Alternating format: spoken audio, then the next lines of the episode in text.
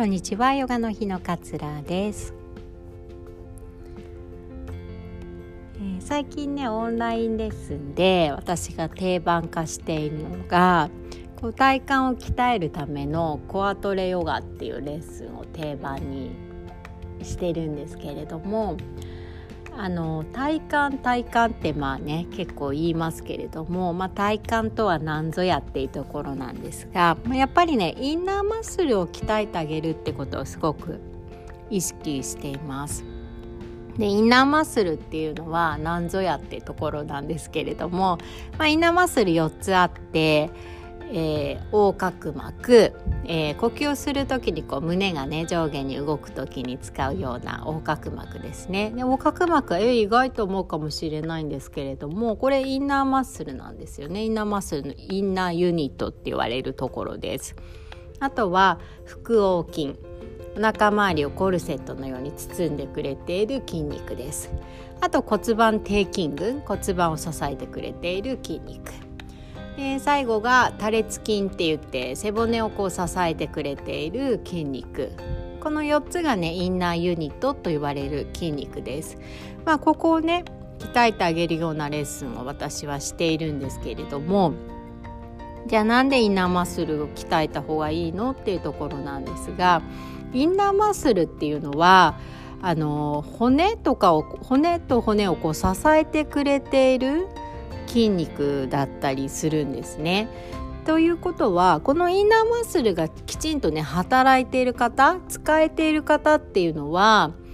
骨を支えている筋肉なので背骨がこうなんていう姿勢がすごく良くなってくる。背骨が整っている方が多いです。こう背筋がスッとしてるなっていう方私は見るとあイナマッスル結構使えてる方なんだろうななんて思うんですけれども。インナーマッスル鍛えるとねやっぱり骨を支えてくれている筋肉だから姿勢がすごくね整っていきます。そうだから見た目が結構変わると思います。体重とかっていうよりもやっぱりねこう背中が丸まっている人よりも背筋がスッて伸びてる人の方がこう綺麗だったり賢く見えたりしますよね。だから体重がうんぬんよりもこう見た目がね結構変わってくると思います。それがね一つこう鍛えてももらいたいなっていうところでもあります。でえっとインナーマッスルって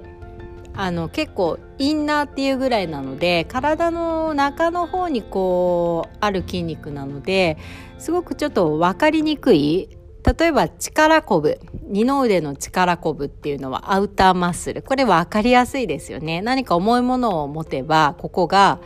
あの働くっていうのすごい分かりやすかったりしますよね。でもインナーマッスルっていうのは体の中に入っている。いわゆる例えば背骨を支えてくれている多裂筋なんてどうやって動かすの？みたいな。そんなね感覚があると思うんですけれども。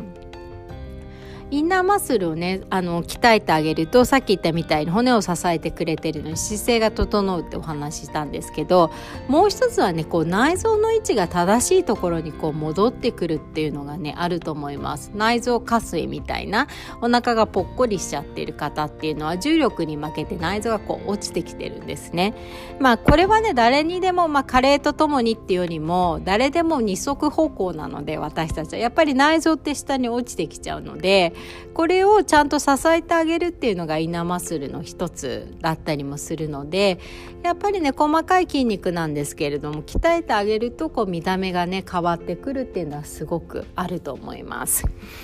じゃあねどうやって鍛えるのかってまあそれは是非ヨガの日の オンラインレッスンにね、えっと、出てもらえればなっていうふうには思うんですけれども例えばねあの腹筋で言うとこういわゆる腹筋運動頭を上げて下げてみたいなのじゃなくていいんですよ。おへそをこう覗き込むだけでプラス呼吸深い呼吸をしながらおへそをぐーっと覗き込むだけで腹横筋って使われてきますし、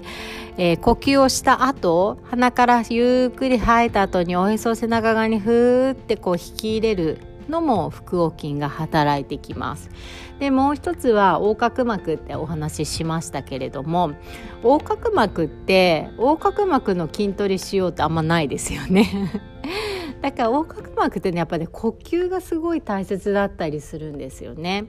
こう息を深く吐いて横隔膜広げて吐いて横隔膜を下げてとかってやると横隔膜ってしっかり反応して動いてくれるのでこれでねインナーマッスルが鍛えられたりします。だからあの普段ね呼吸あんまり歩いてる時とか家事してる時って意識しないと思うんですけれどもちょっと呼吸が今日浅いなっていう時とかはなるべくね深い呼吸心がけてあげるとそれだけで結構横隔膜と腹横筋っていうインナーマッスルが使われてきます。なのでね、まあ、よくお伝えしてるんですけれども1日に1回10分とかでもいいですもう5分でもいいかもしれないこう誰にも邪魔されない空間を作ってもらってまあそれがねお子様いる場合はお風呂とかでもいいと思うんですよ。あれあのお子様いる時に座ってやってもね邪魔されるから とか寝る前とかね子供が寝た後自分が寝る時にやってもいいと思うので鼻から大きく吸ってお腹と胸広げて鼻から細くゆっくりと吐き出して全ての息吐き出しながらねおへそぐーっとね背中側に入れる。これだけでね横隔膜腹横筋かなりね動かせるようになってくるので呼吸ね本当におすすめです。どこでもできるから。すごいおすすめです。なのでちょっと分かりづらいんですけれどもインナーマッスルをしっかり鍛えてあげるとね背骨がスーってこう整ってくる感覚っていうのがね結構分かりやすいかなと思います。骨盤底筋具はねよくこのラジオでもお話ししたりとかしてますが骨盤を支える筋肉なのでここが緩んじゃうとね、えー、内臓下垂とかにつながってきたり女性の場合尿漏れとかが出てきますので是非ここも鍛えてほしいです。あとね多裂筋背骨を支えている筋肉。これはねあのうつ伏せになってもらって、えー、足を肩幅ぐらい、まあ、ちょっと狭めでもいいかなにしてもらって足の甲しっかりマットつけますよね。で手を、えっと、ヨガでいうとコブラのポーズとかベビーコブラのポーズになります。あの胸のバストップのところに持ってきてもらっておでこをマットにつけたら息吸いながらね鼻先で少しこうビー玉くるって転がすような感じで頭を上げて喉の前を喉をねこう前に見せながら胸を引き上げていく。これでね結構ね使うことができます。で吐きながらゆっくりこれを下ろしていく。で上に上がる時にね肩ぐーっと上げちゃうと首詰まっちゃうので肩はね下げながら鎖骨を横にね長く伸ばすようなイメージをしてもらって胸を引き上げると結構ね背骨の筋肉が使えるようになってくるのでこれはおすすめだったりします。でね悲しいことに年を取るにつれてアウターマッスルよりもインナーマッスルが先に減ってくるんですよ。